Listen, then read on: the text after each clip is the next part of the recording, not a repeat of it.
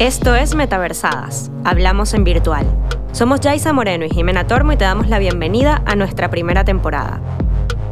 En el capítulo de hoy descubriremos el concepto de usuarios creadores. Explicaremos en qué consisten las dinámicas de colaboración y co-creación en la web y cómo estos conceptos están revolucionando las relaciones entre creadores de contenido, marcas y usuarios. Empecemos. Eh, bueno, para empezar este capítulo, yo creo que primero eh, antes que nada tendríamos que, empezar a definir lo que es el usuario y, cuando nos referimos a usuario también, ¿qué tipos de usuarios existen? Correcto. Eh, cuando hablamos de usuarios, la mayoría de las eh, personas, marcas y, clientes que quieren decir, bueno, ¿cuál es mi target para el proyecto que quiero hacer? ¿no? Siempre ah, lo resumen mucho en, mm, por ejemplo, en, la edad, lo resumen mucho en el, contexto cultural de esas personas, lo, resumen en su sexo, si es eh, femenino, masculino, eh, lo que sea, ¿no? Pero en realidad, cuando hablamos de tipos de usuarios dentro de plataformas virtuales, tenemos que reconducir un poco todos estos conceptos de usuario en si realmente em, son consumidores o no son consumidores de, la plataforma. Okay. ¿A qué te refieres con esto? En esto es, hay, ah, bueno, hay una clasificación que yo la resumo en, en cuatro o cinco puntos. El primero es un usuario casual. ¿Qué es un usuario casual? Bueno, es si tú estás, por ejemplo, usando una aplicación o estás eh, navegando por una web, son aquellos tipos de usuarios en los que van a ir casualmente a esa web porque en algún momento puntual les interesa o, por ejemplo, porque están jugando a un videojuego y entran ahí eh, por casualidad o lo quieren probar o porque están jugando con otros, con otros amigos suyos, pero no tienen un interés real o un interés... Eh, muy, eh, muy intenso en, ese producto, sino que simplemente bueno, por casualidad entran ahí de vez en cuando, ¿vale? Entonces este tipo de usuarios es interesante porque llama mucho la atención el cómo ha entrado ese usuario a esa plataforma, es cómo vamos a captar ese tipo de usuario, ¿vale? El segundo caso es un usuario activo. Esto quiere decir que eh, dentro del mundo, sobre todo de los videojuegos, el usuario activo es aquel usuario que está interesado en el producto y que está activamente generando contenido bueno, más que generando es ah, consumiendo ese contenido, ¿no? Por ejemplo, eh, cuando estamos en, en un videojuego dice, bueno, son, tenemos 400.000 usuarios activos. Eso significa que hay 400.000 personas jugando, no a la vez, pero sí continuadamente, durante las semanas, una vez a la semana, una vez al día o durante un periodo eh, concreto. Este tipo de usuario se diferencia un poquito del tercer tipo de usuario, que es el consumidor. El activo y el consumidor son dos tipos de usuarios que realmente están interesados en el producto y que activamente entran en él, Em, pero la diferencia entre uno y otro es el dinero. Es decir, quién se queda, quién se deja la pasta ahí, ¿no? Entonces, el primero eh, entra y genera una experiencia en, ese producto y el segundo no solamente genera una experiencia, sino una economía. Y en esto el metaverso tiene mucho potencial, ¿no? es decir, no solamente vamos a ofrecer un, grado de entretenimiento, sino que vamos a ofrecer el hecho de que puedas comprar y vender cosas, que puedas participar activamente eh, y que te puedas lucrar, entre comillas, ¿no? Sí, total. Em, ¿Qué pasa? Que durante toda la, durante toda la historia, digamos, de este, estos tipos de usuarios digitales, se ha desarrollado hasta un punto en el que se ha, surgido un nuevo tipo de usuario, que es el usuario pro, ¿no? El gamer de toda la vida, ¿vale? El gamer es un usuario que lleva mucho tiempo em, usando esta tecnología ya sea bueno, eh, realidades extensivas, ya sea en los videojuegos, ya sea en las webs o lo que sea, sobre todo orientado en el mundo de los videojuegos, evidentemente, pero es como que profesionaliza el, hecho de ser consumidor del, del producto. ¿no? A mí me parece muy llamativo justamente este rol porque ha generado no solamente una nueva, un nuevo tipo de usuario dentro de, este mundo em, de, los diferentes medios tecnológicos, sino que además ha generado una, bueno, evidentemente hay una industria detrás muy potente, que es una de las más grandes del, del mundo, vinculadas a la tecnología, pero también una serie de profesiones, porque ahora eh, hablamos de que estas personas son consideradas deportistas profesionales. Correcto. Y, y hay ligas y hay eventos mundiales en donde se reúnen y se ponen a prueba. Eh, y me parece sumamente interesante, de hecho, hablando con, con, amigos que son seguidores de este tipo de eventos, como además, eh, dependiendo del país, existe una cultura mayor o menor, ¿no? o de, incluso de la región. Por ejemplo, los coreanos eh, y en general los asiáticos tienden a estar mucho más, los japoneses también, mucho más en contacto con, con este tipo de, de, entornos y entonces estos jugadores son mucho más potentes, desde muy pequeños están entrenando, hay una, una cultura que, que apoya este tipo de actividades. ¿no? En Europa también se da, es muy potente, los equipos europeos son muy potentes, pero bueno, que, que, para mí es, ha sido muy llamativo porque en los últimos años y sobre todo aquí en España lo hemos visto con los últimos equipos, el, el, el último equipo, por ejemplo, sí. que anunció Ibai con Piqué, ¿no? que es un equipo patrocinado por Cupra. Eh, y, y, bueno, que, que, también aquí me parece muy interesante porque estamos involucrando a otros, otros tipos de roles, ¿no? Tradicionalmente un creador de contenidos de YouTube, tradicionalmente un futbolista que ahora están queriendo apostar por este tipo de, de roles, ¿no? Y de, y, y de Sí, sí, es que es una profesión realmente. Ahora, sí, sí. bueno, yo, hay muchos chavales que dicen, no, es que yo soy gamer. Es decir, sí. que es, es una profesión más y sobre todo porque destaca una parte, digamos, eh, desde mi punto de vista interesante, porque sí que es verdad que hay un montón de profesiones que se generan nuevas dentro de este, de este, de este sector, ¿no?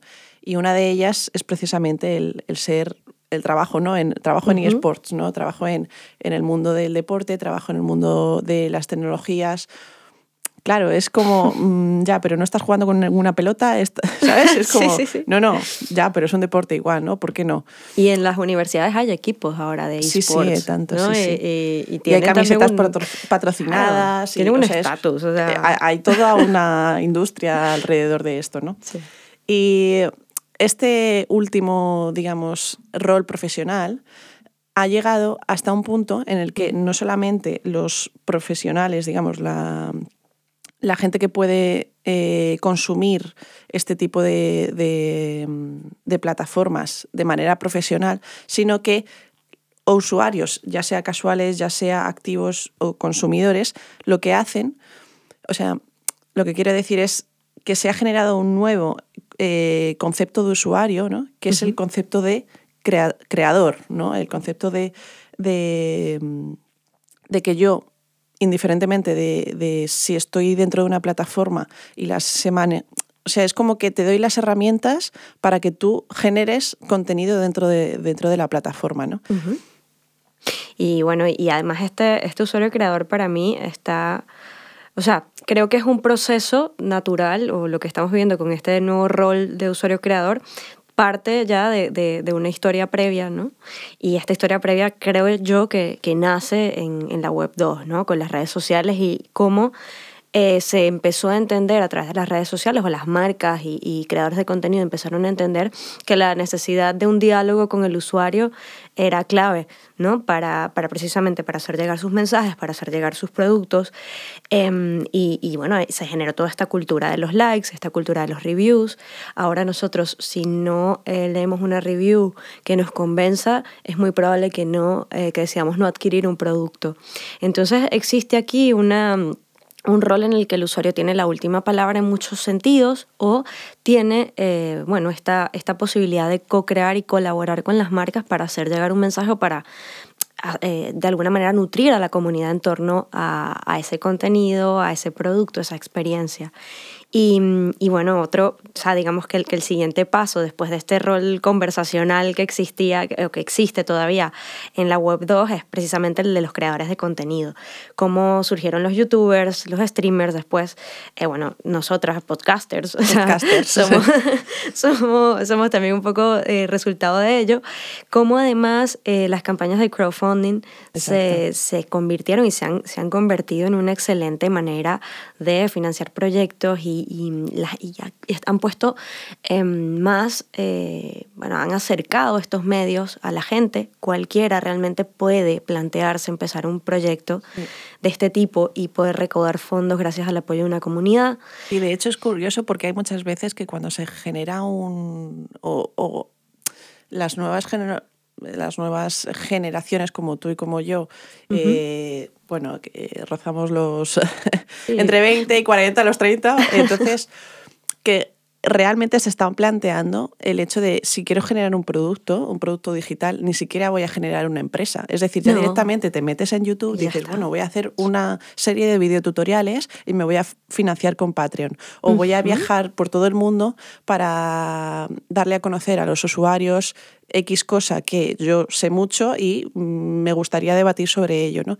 Y muchos usuarios, de hecho, bueno, de hecho la mayoría de los youtubers... Em, Claro, la clave de, ser un youtuber es tener seguidores, ¿no? Entonces es como que muchas veces dejan su contenido eh, lo suficientemente abierto y lo suficientemente debatible como para que los... De, o sea, preguntan a, sus, a sus seguidores, oye, decidme que, si os mola este tema, que voy a seguir hablando de esto, ¿sabes? Es directamente, te habla a la, cara, ¿no? Además, les hablan a, a, las cámaras, ¿no? Es decir, te estoy hablando a ti para que me digas lo que tú quieres, además casi en tiempo real, ¿no? Es decir, no me hace falta hacer una encuesta de, de satisfacción de usuarios, no me hace falta hacer una, unas estadísticas de si va a funcionar o no va a funcionar, porque realmente estoy, a, medida que estoy creando, estoy viendo si está funcionando o no, casi en tiempo real, ¿no? Así es, así es, está, es eso, está al alcance de todos y además es, es algo inmediato. Y eso además está muy vinculado a la psicología de los millennials y la generación Z, ¿no? Que antes lo que decíamos, ¿no? Antes de, adquirir un producto, antes de, realmente comprometerse a consumir algo que una marca o, cualquier contenido les ofrece, hacen una investigación, eh, buscan antes la experiencia, van a buscar siempre que, eh, bien sea la, marca, eh, el videojuego, el contenido, les pueda reportar algún tipo de beneficio y además les permita pues, tener esta, este diálogo con el que se puedan identificar y actuar en consecuencia. O sea, se vuelven un poco embajadores.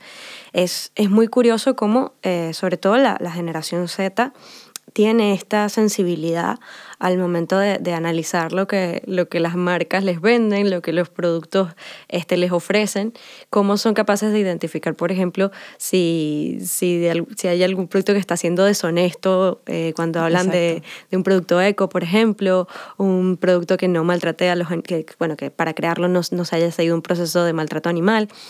Allí, eh, toda esta, esta psicología al final, pues es una psicología que es muy beneficiosa al momento de eh, plantear un rol creativo del, del, usuario, ¿no? Porque es un usuario que ya está dispuesto psicológicamente a hacer algo al respecto. Correcto. Es, es, un, es, un, usuario que no es pasivo, sino que es activo, aunque sea por denunciar o por dar likes o, o, simplemente por demostrar sus emociones de una manera que las herramientas nos permitan hacerlo, ¿no? Es decir, pues dar likes, poner comentarios, seguir o no seguir, eh, incluso financiar estos proyectos directamente a través de herramientas de crowdfunding. Eh, bueno, todas estas eh, posibilidades nos han, nos han conducido a, a, lo que ahora podríamos empezar a llamar la web 3.0, pero que qué pueden hacer los usuarios o qué tipos de usuarios nos podemos encontrar en este, en este avance. A ver, lo interesante de la, de la web 3.0 es que añade, digamos, la capa de, que esto lo hablaremos en, en futuros capítulos, ¿no? la capa de economía virtual vinculada a las criptomonedas, vinculada a, bueno, que se conoce como economía descentralizada, vinculada a los assets NFTs, ¿no? que no solamente les permiten a los usuarios crear y participar, sino además eh, tener una propiedad dentro de estos mundos virtuales. ¿no? Y allí ya eh, digamos que es un, un, superpoder más que el usuario adquiere dentro de, del mundo virtual, que además está cada vez más nutrido de una capa de, de gamificación y una capa experiencial ¿no? Y por ello, ¿no? O sea, muy vinculado a lo que comentábamos antes, ¿no? Son usuarios a los que la experiencia les llama. Ellos necesitan vivir una experiencia más allá que consumir algún producto. Entonces, eh, dentro, digamos que dentro de este, dentro del mundo de las tecnologías inmersivas, tenemos como diferentes grados de eh, interacción por parte del usuario, de, creación. Eh, si nos vamos a lo más básico, tenemos, podemos empezar hablando del vídeo 360 como una primera, eh, un primer medio que le permitió al usuario tener el control de la narrativa simplemente con la decisión de, bueno, muevo mi cabeza y, y escojo hacia qué punto de la esfera ver. ¿No? Correcto. Entonces, cada usuario vive, por, por más de que todos vean la misma experiencia 360, cada usuario vive su experiencia particular porque ha decidido crear, es como si creara su propio montaje de la, de la película, ¿verdad? Em, y entonces ya hay un primer grado de decisión allí. Sin embargo, todavía no son capaces, puede haber narrativas eh, ramificadas, por ejemplo, dentro de experiencias 360, pero bueno, todavía no son capaces de modificar el entorno, no son capaces de crear algo nuevo dentro de ese entorno. Sí, pero por lo menos tienen esa, ese... Tienen esa, esa primera posibilidad. Sí, pero quiere decir, tienen ese, ese rol de estoy en primera persona, que es ya lo que hablamos, ¿no? El hecho de que tú estés en el centro de, de ese entorno te hace ya no ser un espectador pasivo detrás de una pantalla, sino que estás ahí en ese mundo, ¿no? Exactamente. Luego, ¿qué pasa? En el vídeo, eh, en el UR, perdón, ya, hablando de, de, CGI, ¿no? Imagen generada por ordenador, mundos 3D, 6 grados de libertad, no solamente podemos mover nuestra cabeza, podemos desplazarnos dentro de estos mundos, pues ya allí empieza a haber un mayor grado de interacción, allí ya empieza a haber no solamente un rol exploratorio, sino que además, eh, pues precisamente por la influencia de los videojuegos tradicionales, empezamos ya a modificar lo que está a nuestro alrededor. ¿no? Podemos coger elementos, podemos transformarlos, podemos usarlos, les podemos dar un uso dentro de la, de la historia, dentro de la narrativa. Exacto. Entonces allí hay un grado más también de cómo el usuario modifica ese entorno. Después, ¿qué pasa? Hay, fenómenos interesantísimos vinculados a eh, la realidad aumentada, que, muchas veces cuando hablamos de, tecnologías inmersivas nos enfocamos mucho en el, en el VR, ¿no? Y dejamos un poco de lado la realidad aumentada. Sin embargo, para mí hay, hay un caso de estudio fantástico, que es el de Pokémon Go, que marcó historia, todo el mundo se volvió loco, me voy a, me voy a capturar Pokémon. Totalmente, totalmente. Y, y, además yo me preguntaba, porque yo, yo no jugaba, mi chico sí, eh, tenía amigos que también, y yo me preguntaba, pero ¿qué es lo que les engancha tanto de todo esto? ¿no? Eh, muchos de ellos además eh, no eran tradicionalmente gamers. Y eh, bueno, me fui dando cuenta de que se daban dinámicas sociales muy interesantes. Por ejemplo, había eh, gente que se encontraba en ciertos puntos de la ciudad donde tenían, bueno, no recuerdo muy bien cómo era que, no sé si era a través de algún aviso, yo como digo, no, no estoy muy familiarizada con la plataforma, pero se encontraban en ciertos lugares para cazar un Pokémon. Sí, eran como gimnasios, eh, de, bueno, de, de llamaremoslo torneos o, o, sitios de competición donde te podías intercambiar Pokémon, podías eh, luchar contra otros eh, jugadores, etcétera. ¿no? E-, era muy interesante porque además tenías como que recorrer puntos de la ciudad específicos para encontrar eh, Pokémon legendarios o Pokémon especiales, ¿no? Y parece una tontería, pero hacía la gente sacarlas de casa. Las sacaban de casa, pero además un, fenómeno que me llamaba mucho la atención era que si había más gente en algunas paradas, eh, se generaba una especie de mayor poder entre todos que les permitía cazar a un Pokémon muy difícil de cazar. Sí, exacto. Entonces, allí yo noto una tendencia que, que, ahora está muy presente en las plataformas virtuales, que es la de la colaboración.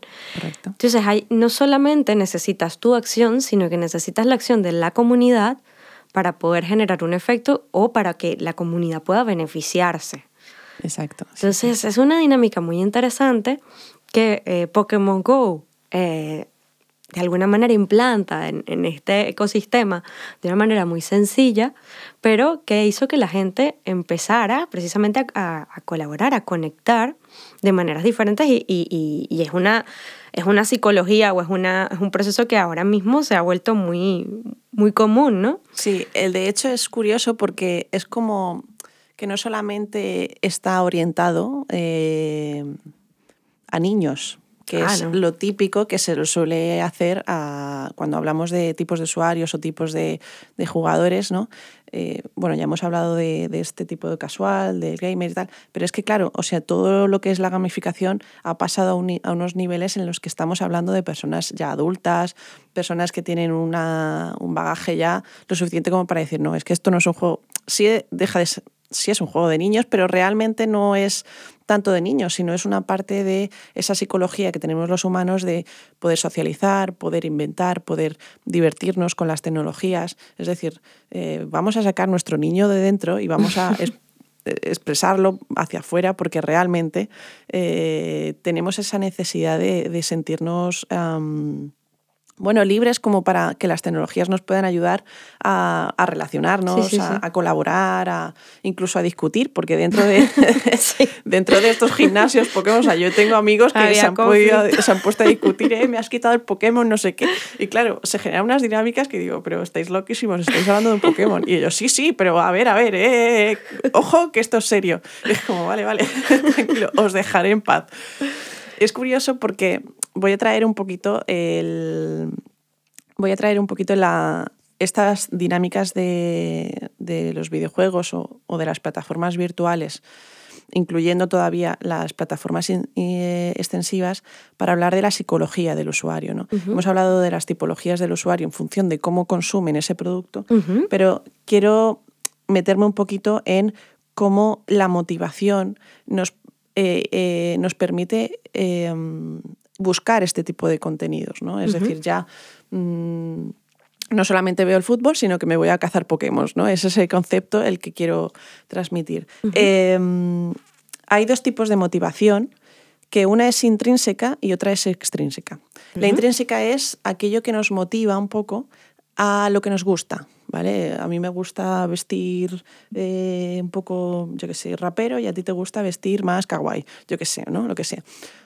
Am, lo que nos gusta lo vamos potenciando desde que somos críos, desde que somos eh, muy pequeñitos en los que sale un poquito nuestra personalidad. Entonces vamos buscando aquello que más nos motiva en función de cómo nos sentimos cómodos.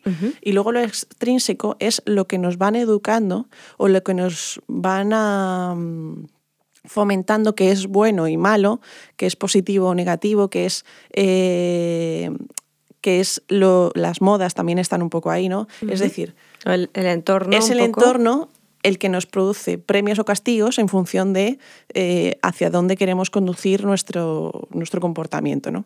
Entonces, si juntamos estos dos tipos de motivaciones, sale en eh, bueno, diferentes modelos que hay unos, eh, unos psicólogos de, eh, que se dedican al estudio del comportamiento de, bueno, de los usuarios dentro de, sobre todo, del mundo eh, de los videojuegos, y no tanto de los videojuegos, sino de, de, de productos digitales, Sí. en donde se incluye gamificación de alguna manera para poder atraer este, estos tipos de usuarios.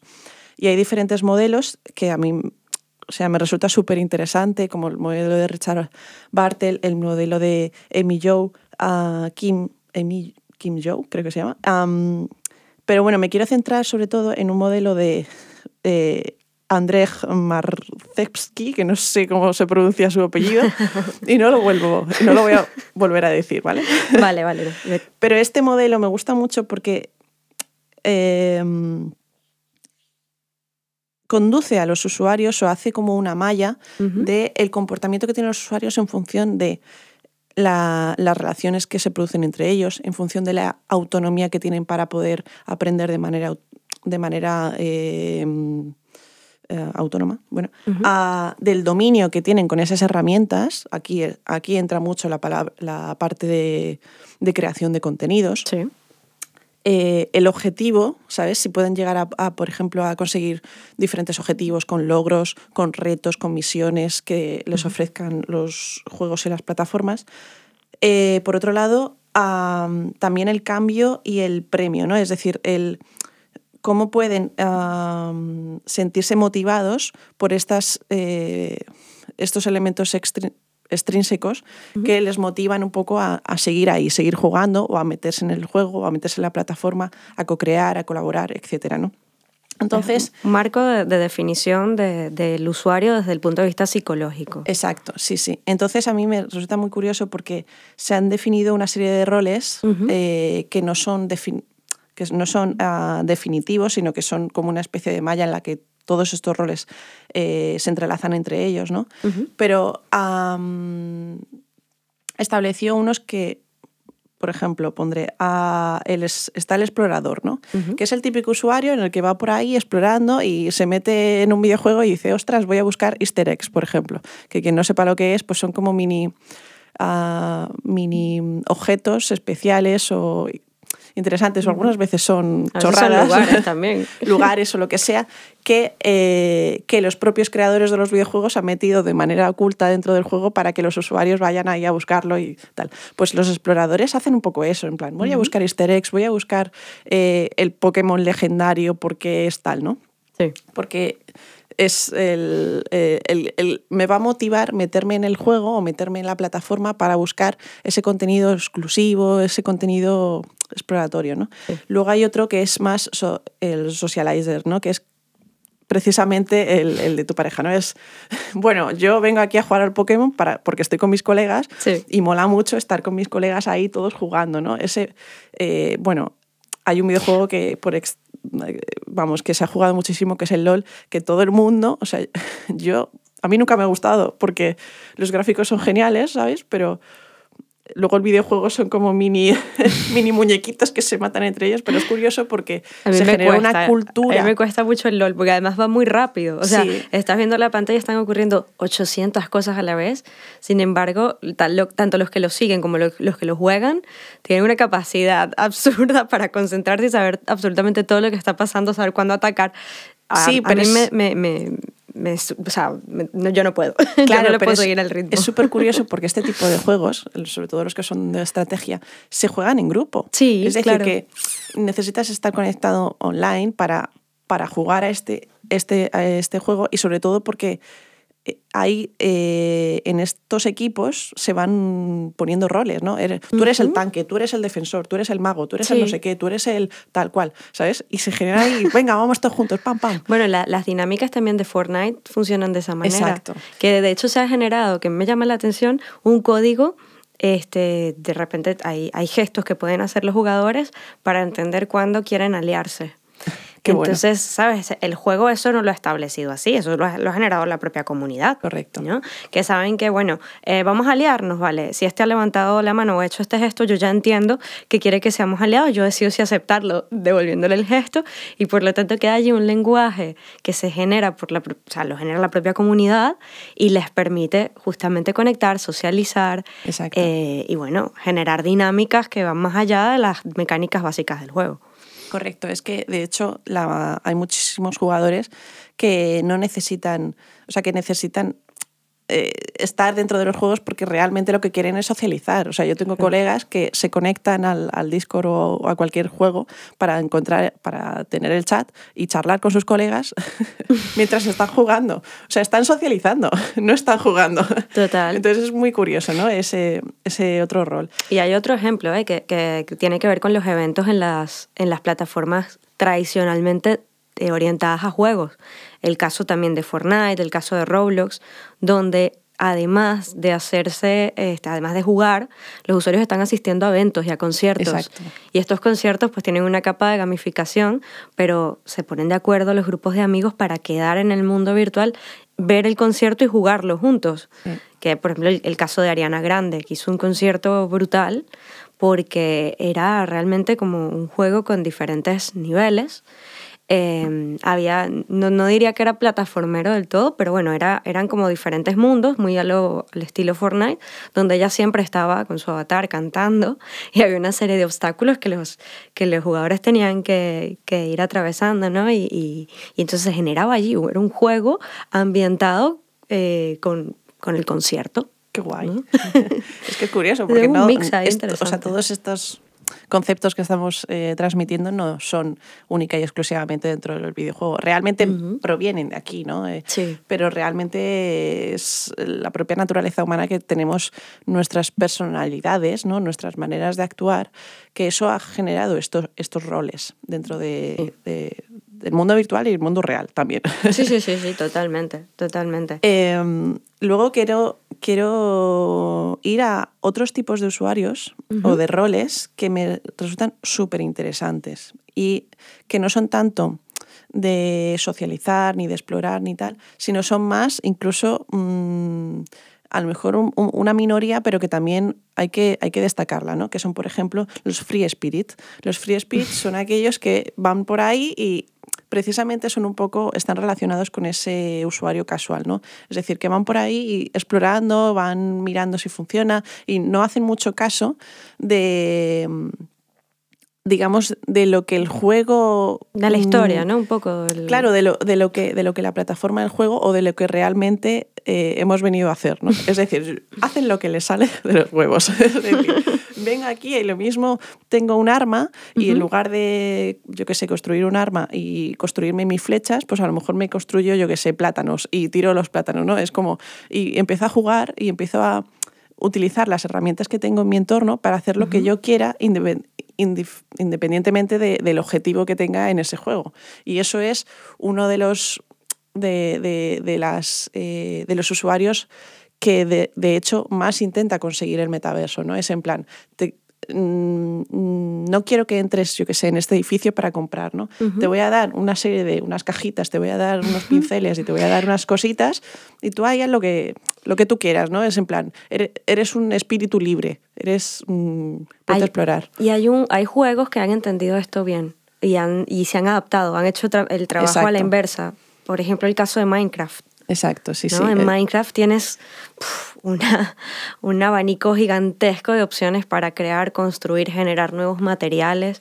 Cada quien pues tiene, con el modo creador, por ejemplo, se puede, se, se han hecho proyectos enormes, se han generado eh, réplicas de, de, edificaciones del mundo real, se han generado mundos enteros enormes. Sí, sí. Y estos los han hecho los usuarios con las mecánicas básicas o con las herramientas básicas que ofrece el juego. Claro, y esto es lo curioso porque aquí entra un poco, eh, un poco en conflicto dos tipos de usuarios, que son los que buscan la maestría, es decir, que los, los achiever, em, que tienen una como una perspectiva más de dame misiones, dame retos, dame logros, que voy a ir ahí, ¿vale? Voy a intentar conseguir la máxima eh, puntuación posible, voy a intentar mm, llegar al máximo del nivel que yo puedo hacer, que está muy relacionado sobre todo con los Gamer Pro, eh, con los usuarios Pro. Y luego, por otro lado, entra, en eh, entra el, disruptor, ¿no? que el disruptor no hace como el, juego inverso. ¿no? Es decir, en lugar de ir a, las misiones y tal, lo que voy a intentar es voy a intentar romper el juego de alguna manera, ¿sabes? Voy a hackear desde mi actuación aquí. Sí, pero ese lado un poquito anarquista es que es importantísimo, porque realmente eso hace que los juegos tengan gracia. Es decir, eh, la mayoría de los memes salen de, de, juegos rotos, ¿no? Eh, luego tienen, tienen ese lado en el que siempre están son muy críticos con, el producto. Y eso es algo fantástico, porque realmente eh, es lo que tú decías, lo que tú comentabas antes, ¿no? De los youtubers y de los, y, de los productos que salen que enseguida tienen como una participación activa de los usuarios de, a nivel de comentarios, a nivel de eh, no me gusta que metas aquí violencia o maltrato animal o lo que sea. Eh, ¿Sabes? Estos disruptores machacan un poco eh, el producto viendo lo que no es perfecto ni, ni que tiene por qué seguir estas normas, ¿no? Es decir, a mí no me gusta esto, lo voy a, me voy a quejar. Y es un modo de co-creación porque al final, al, al tener este diálogo, también estás eh, promoviendo mejoras en el producto, estás promoviendo mejoras en la experiencia. Por supuesto. Entonces, si es una dinámica de co-creación que quizás no parte de, de, la necesariamente de ese objetivo, pero, pero termina, termina eh, generándolo, ¿no? Termina, termina facilitándolo. Claro, eh, por último, eh, ahí está el, el, aspecto filantrópico, ¿no? Es otro rol. El filantrópico realmente lo que hace es intentar ayudar, intentar dar eh, consejos, intentar tener esa visión de vamos a ayudarnos entre todos, vamos a ir de la mano. que que tiene como ese espíritu más, más de apoyo, más de comunidad, que no, no, es tanto socializar, sino, sino buscar colaboraciones, ¿no? Es decir, cuando está el disruptor marcando lo que no hay que hacer o lo que no nos gusta, ahí está el filantrópico para decir, hey, venga, pues vamos a hacer esto todos juntos. Es constructivo más que... Exacto, sí, exacto. más que destructivo. Pues em, yo todos estos, estos roles, sobre todo los, los, últimos, los que tienen más que ver con, con la parte disruptiva y la parte de, de, socialización, los veo sumamente vinculados a las dinámicas que se están viviendo ahora en las plataformas virtuales, ¿no?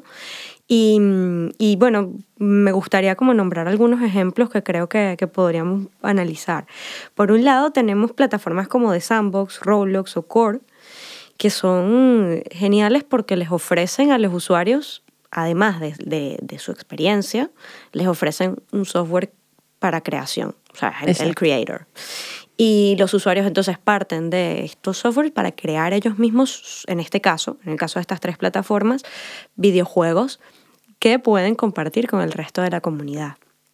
En el caso de Sandbox, por ejemplo, hay detrás toda una, una capa de blockchain y de economía descentralizada que además suma eh, estas dinámicas de play to earn que, que analizaremos también en, episodios futuros al hablar de NFTs y al hablar de, de, de criptos.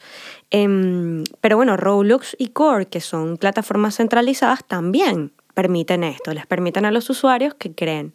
Y aquí hay un caso que me parece interesantísimo, que es el de deadmau 5, que siempre tengo conflicto para decir su nombre, porque este hombre ya salió, este es un, es un DJ, es, una, es un personaje que está muy involucrado en el mundo del, del metaverso, ¿no? Y, y, está muy metido en temas de NFTs, pero además eh, tiene con Core una mucha relación. ¿no? Y lo que hizo fue abrir una, una competencia, una competición pública en Core, eh, que era una jam, donde los usuarios tenían que crear un videojuego utilizando el creator de, Core y ese, o sea, el, el videojuego que ganara eh, iba a ser el entorno de su próximo videoclip. Chulo. Entonces, claro, me pareció interesante porque aquí estamos conectando dos mundos que son el de los creadores de, de contenido más tradicionales con el de el usuario creador. Y cómo el, el, usuario puede también ahora ofrecerle un servicio, puede eh, contribuir a la creación de una experiencia eh, de, de un artista. ¿No? Interesante. Y entonces me parece que, que es un caso que, que, va muy de la mano con, o sea, con los roles que has definido, ¿no? Creo que es llevar este, este rol activo de, del usuario a, a, un grado de colaboración que está cada vez más cerca del de los artistas tradicionales, ¿no? Y, y del de los, de los artistas digitales en general. Por otro lado, tienes el caso de CryptoVoxels o de Centraland, que son plataformas que les brindan a los usuarios sobre todo espacios, y, y esto también porque, como decimos, ¿no? Tanto videojuegos como plataformas al final se terminan adaptando a lo que a la psicología del usuario y a cómo el usuario quiere eh, interactuar dentro de ellas. Y estas dos plataformas en particular han sabido ver la importancia que tiene para muchas comunidades de usuarios el tema de los NFTs y las galerías de NFTs. Entonces se generan muchos eventos dentro de, dentro de estas plataformas que les permiten a diferentes artistas digitales mostrar su obra como si se tratase de una galería en el mundo físico. Esto es espectacular. Claro. Esto es espectacular porque hay mucha gente que realmente eh, son artistas impresionantes digitales, sí. es decir, sí, todos sí. los que son concepts, eh, artistas 3D que generan ahí videojuegos, o sea, no solo el videojuego, sino te hacen ahí un dragón que se te, se te va a la olla. sí, sí, sí. Eh, y sobre todo, incluso cómo las herramientas permiten, permiten precisamente esto. A mí me llama mucho la atención, uh -huh. nada, como un apunte, sí. los que se dedican realmente a hacer pintura 3D. Es decir, que cogen las gafas de, de realidad virtual, las Oculus, las Rift o, o, las que sean, ¿no? Y se ponen con los mandos en plan, tienen una paleta digital, ¿no? Que pueden ir modificando, sí. ¿no? Entonces empiezan ahí a moverse por el espacio 3D generando eh, van haciendo como pinceladas, ¿no? Voy sí. haciendo pinceladas aquí, pinceladas allá y tal, pero realmente se van moviendo en físicamente entorno. en su entorno para generar una, una pintura tridimensional. Es uh -huh. como si cogieses un cuadro un cuadro de Velázquez Sí. y, ¿sabes? El típico cuadro de las meninas, pues separases Las capas. las capas, ¿no? Y, y tuvieses en primer plano a las meninas, en segundo a Velázquez, en tercero al, al hombre que está ahí en la puerta, ¿no? Es como, eh, ¿sabes? Como que puedes generar volumen en esas pinturas planas, ¿no? Y es espectacular. Eh, Recomiendo a todo el mundo que vea, vea ejemplos de, de verdaderos Sí. artistas que hacen pintura en 3D. Y Eh, con software como Tilbrush o Gravity Sketch. brutal. O sea, yo cada vez sí, que sí, veo eso, se- digo, pero o sea, están modelando realmente mientras pintan. Sí, y además se, se han podido ahorrar muchísimo proceso de producción porque estos artistas han- en muchos casos han generado cortometrajes eh, basados en estas técnicas. Hay un caso que es el de Dear Angelica, que es un corto que está completamente dibujado en Tilt Brush. Es que es guapísimo. Entonces, claro, es es- que a mí es me- otra me- vez, ¿no? se me, se me- me encanta, me encanta. o sea, Es otra vez, el usuario ahora tiene las herramientas mucho más a la mano ¿no? Sí, para sí. generar este tipo Además, de tú puedes estar, o sea, tú puedes ponerte las gafas y estar en, ese mismo entorno mientras alguien está ahí pintando en, 3, en Total. 3D. O sea, es, es que, claro, el concepto. Recomiendo a todo el mundo que lo vea porque lo vea. realmente lo va a entender, ¿no? Pero, pero claro, tú puedes estar ahí quietecito, ¿no? Y viendo cómo la otra se va moviendo y va pintando y tú, en función de dónde estés posicionado, vas viendo matices de ese cuadro, ¿no? Vas viendo cómo, cómo ese cuadro tien- tiene tridimensionalmente eh, otro aspecto, cómo se mezclan la- las pinturas, brutal. Sí, sí, sí, sí, se genera todo un nuevo medio visual magnífico. Y muy de la mano de esto, por ejemplo, está... Hay otro ejemplo que me interesa mucho de- de- del tema de las plataformas virtuales, que es VRChat, porque también de la mano de esta posibilidad de los usuarios para crear entornos, en VRChat los usuarios crean utilizando una SDK de Unity. Entonces ellos crean en Unity. Después a través de esta SDK pueden subir eh, a, la plataforma sus creaciones. Entonces es, es magnífico porque les está permitiendo a los usuarios no solamente crear entornos que otros, que pueden compartir con otros y, en donde la comunidad puede también pasar el rato, socializar, eh, vivir experiencias hasta cierto punto eh, con ciertas capas de gamificación, sino que además les está permitiendo personalizar su identidad. Entonces muchos están creando en Unity sus avatares y como la plataforma le facilita a cualquiera que, que haya utilizado Unity, ese, esa SDK, eh, la posibilidad de subir su modelo, entonces están pudiendo también tener un medio de expresión muy interesante socialmente, que eso luego también cuando hablemos de identidad virtual lo exploraremos mucho más. Sí. Pero que, que ya no solamente va de crear un entorno, crear un juego, va también de crearte, crear tu representación en el mundo virtual.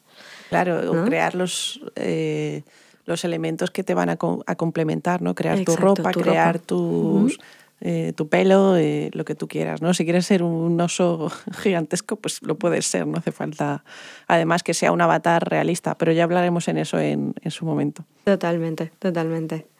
Y bueno, hay, hay dos conceptos yo creo que, que están muy de la mano y que están muy presentes en, toda esta, en todo este discurso un poco que, que hemos ido analizando. Y para mí son la colaboración y la co-creación, ¿no? Em, y aquí, bueno, hay, hay como ¿Qué, es una cosa y qué es la otra? Bueno, depende también de, de los casos y de cómo lo analicemos, ¿no? Pero yo creo que hay como actores muy claves o, o muy importantes dentro de, esta, dentro de este entorno de la colaboración y la crea- crea- uh, colaboración y co-creación eh, en el mundo digital. Em, por un lado tenemos a las marcas que tradicionalmente han estado allí, ¿no? Por el otro lado tenemos a marcas que se han especializado en crear específicamente contenidos dirigidos a este tipo de plataformas o a este tipo de medios.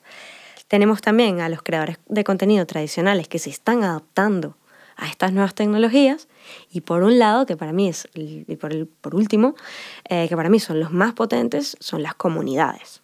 Es que las comunidades es lo que hace que esto Que esto tenga se- sentido, tenga ¿no? La-. La, cultura que hablamos el otro día, ¿no? Es que se está Sí, sí, generando sí. culturas digitales interesantísimas Total. que son como generar nuevas, eh, bueno, eh, nuevos países dentro del mundo digital, entre comillas, ¿no? Totalmente, totalmente. Y bueno, eh, traje un poco algunos eh, ejemplos también que, que, quisiera comentar y por un lado también para tener una idea de cómo, cómo las marcas, por ejemplo, podrían entrar dentro de estos mundos virtuales. A veces pensamos que una marca para poder tener eh, algún tipo de interacción con sus comunidades dentro de las plataformas virtuales tiene que crearse un entorno. Y hay veces que sí, pero hay otras maneras de conectar con, con la comunidad de estos mundos. Entonces, em, por un lado, bueno, tenemos lo tradicional. Eh, que es el caso de Gucci, se crea primero un entorno en Roblox donde los usuarios pudieron explorar, pudieron adquirir assets virtuales para sus avatares, em, todo en torno a, la última colección de la marca.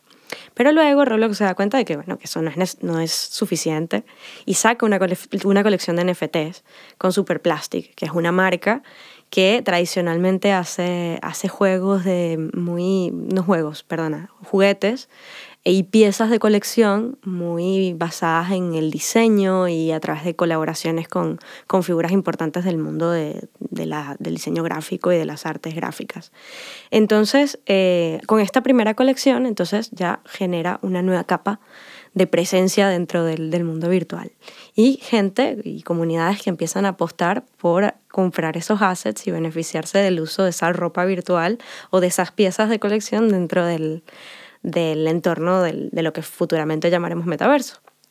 Luego entonces también Gucci decide apostar por una nueva plataforma y se mete a través de creación de assets para avatares dentro de Cepeto, que es una plataforma asiática eh, que tiene una, o sea, la generación Z en Asia está completamente eh, loca por entrar allí y hay muchísima actividad social dentro de ese entorno. Entonces ahí vemos como una marca está haciendo uso de diferentes estrategias y de distintas plataformas en el mundo virtual. ¿no?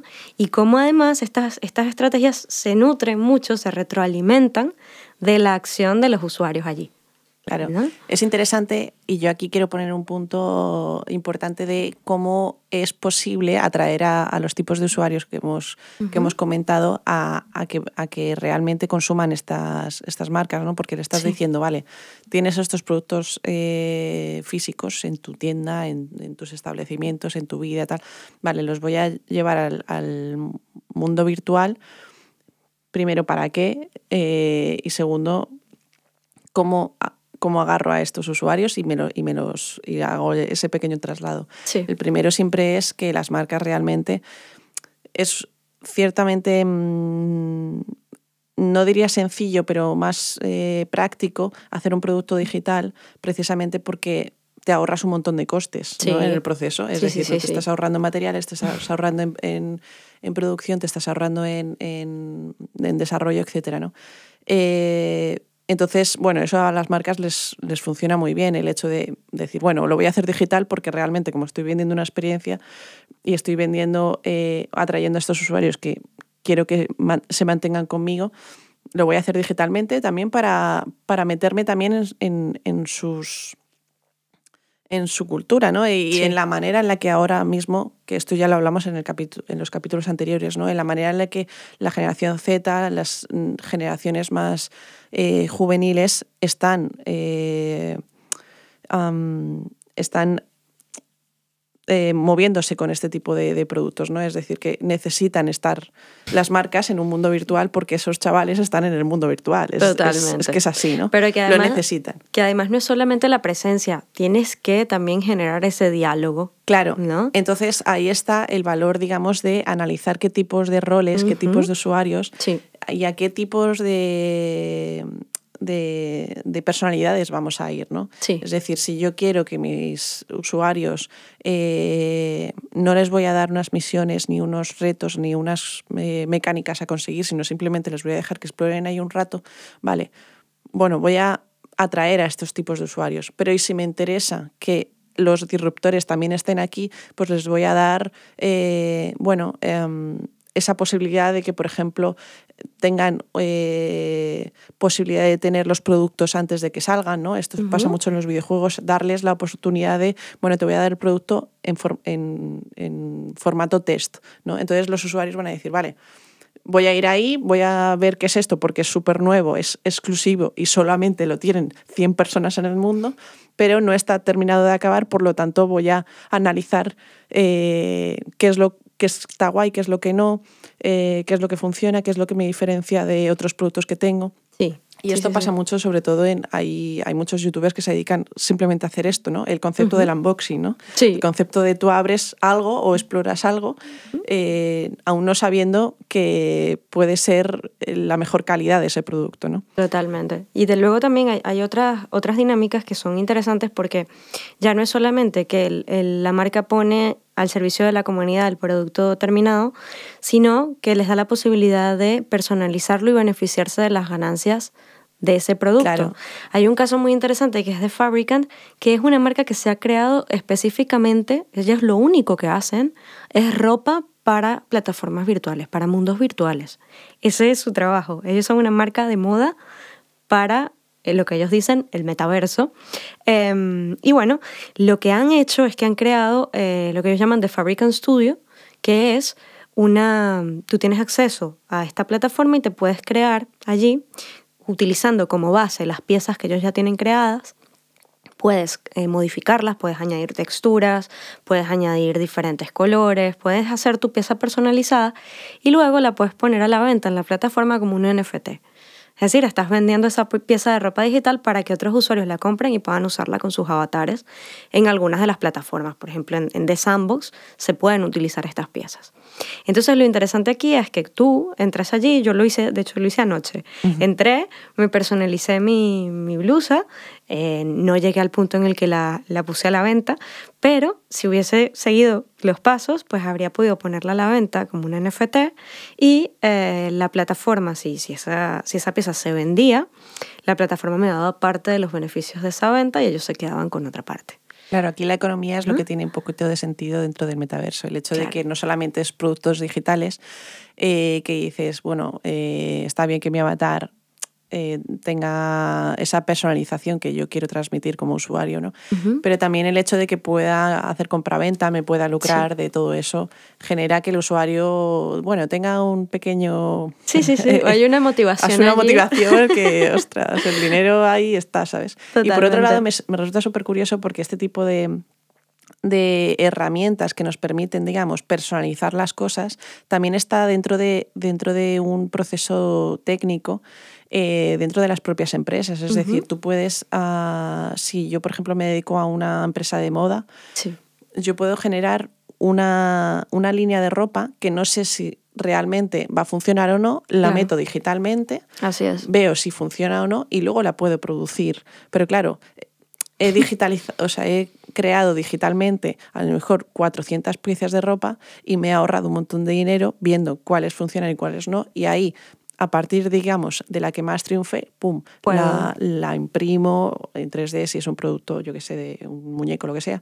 Eh, pero si es una pieza de ropa también la puedo generar, hacer los patrones Ah, exactamente. de manera física. Sí, sí, sí. Pero claro. ya sé que eso va a funcionar. Porque, y además es exclusivo. ¿Por qué? Porque lo lleva tu avatar dentro de ese mundo. ¿no? Y que muchas veces también Se vinculan, entrerelacionan. sí, vinculan la venta de, de la pieza digital a la venta de la pieza física. Exacto. Entonces, si has obtenido el NFT, puede que tengas derecho, si la pieza sale físicamente, a que te la envíen. Sí, sí, o sea, de, de- tanto de un lado como de Sí. otro, ¿no? Tienes la pieza física y por comprar la pieza física te dan puntos o dinero o lo que sea en el mundo virtual, pero si la compras virtualmente también en el mundo físico. Todo está como muy interrelacionado y eso nos permite extender un poquito más allá de lo que físicamente podemos hacer, ¿no? Sí. Es decir, que a veces los materiales y, y sobre todo el tiempo de producción no nos lleva a generar tanto contenido que digitalmente sí podemos hacerlo. Así es, así es.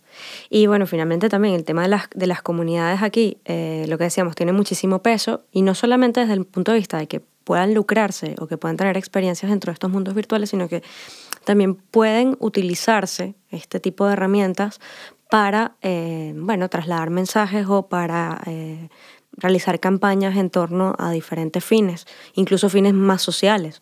Entonces, de repente, con la adquisición de un NFT, un NFT es el caso, por ejemplo, de la, de la colección World of Women, que, mm, que, bueno, la gente que compró estas figuras, que son simplemente imágenes de diferentes mujeres, eh, con diferentes looks, todas siguen evidentemente un patrón estético igual, las- los compradores de esta colección tienen no solamente beneficios, dentro del mundo virtual, como descuentos, como la posibilidad de comprar NFTs asociados, la posibilidad de asistir a eventos privados o eventos incluso en el mundo físico, sino que también la colección se vincula a diferentes organizaciones para dar apoyos. Está, digamos que el discurso de, esta, de este proyecto está muy orientado a la igualdad entre hombres y mujeres, está, apoya muchos proyectos que tienen que ver con ello.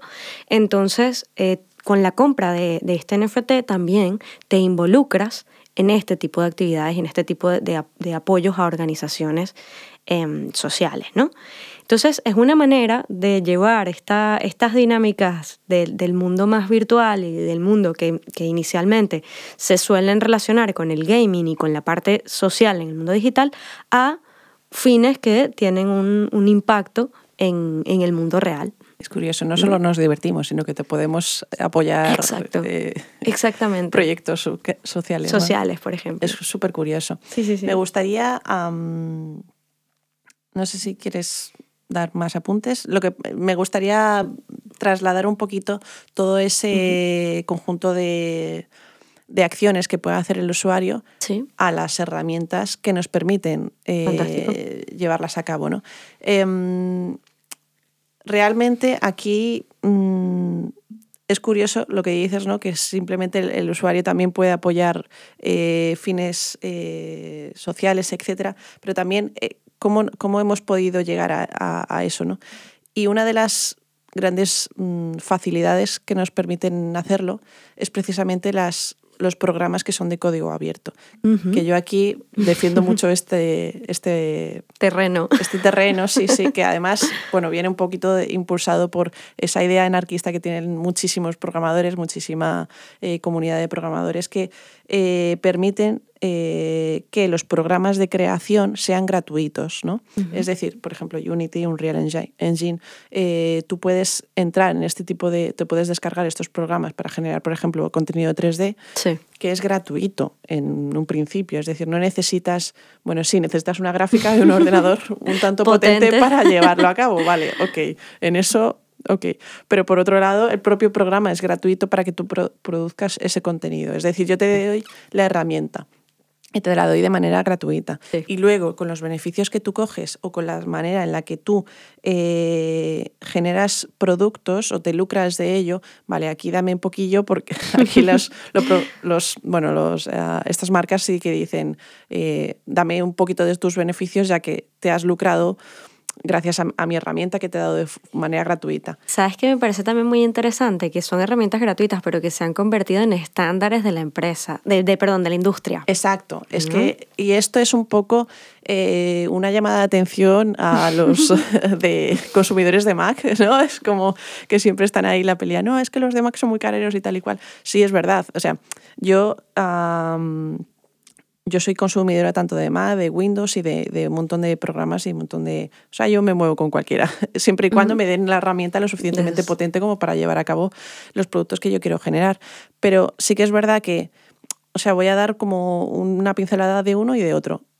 Mac tiene una cosa que a mí me gusta mucho y es que tiene eh, la posibilidad de que eh, los dispositivos estén más conectados entre ellos, multidispositivos, es decir, yo tengo un contenido, imagínate que tengo un contenido 3D dentro de, una plataforma virtual que yo puedo llevar tanto a mi ordenador, a mi tablet, a mi móvil de una manera súper fácil, ¿no? Todo lo que son las fotos, o sea, hoy en día la gente puede mandar eh, información y le llega en cuatro dispositivos diferentes de una manera instantánea y sin problemas entre compatibilidades, ¿no? Sí. En cambio, por otro lado, todo ese esa manera multiplataforma para, para, llevar los contenidos de un lado a otro. Em, un sistema cerrado. El, no, el problema está en que tienes que pagarlo por mm, conseguirlo, ¿sabes? O sea, por, porque tiene, por, por, intentar crear, ya tienes que hacer un, un, pay to, to learn, ¿no? Es decir, tienes que pagar para conseguir eh, simplemente la herramienta que te va a permitir crear.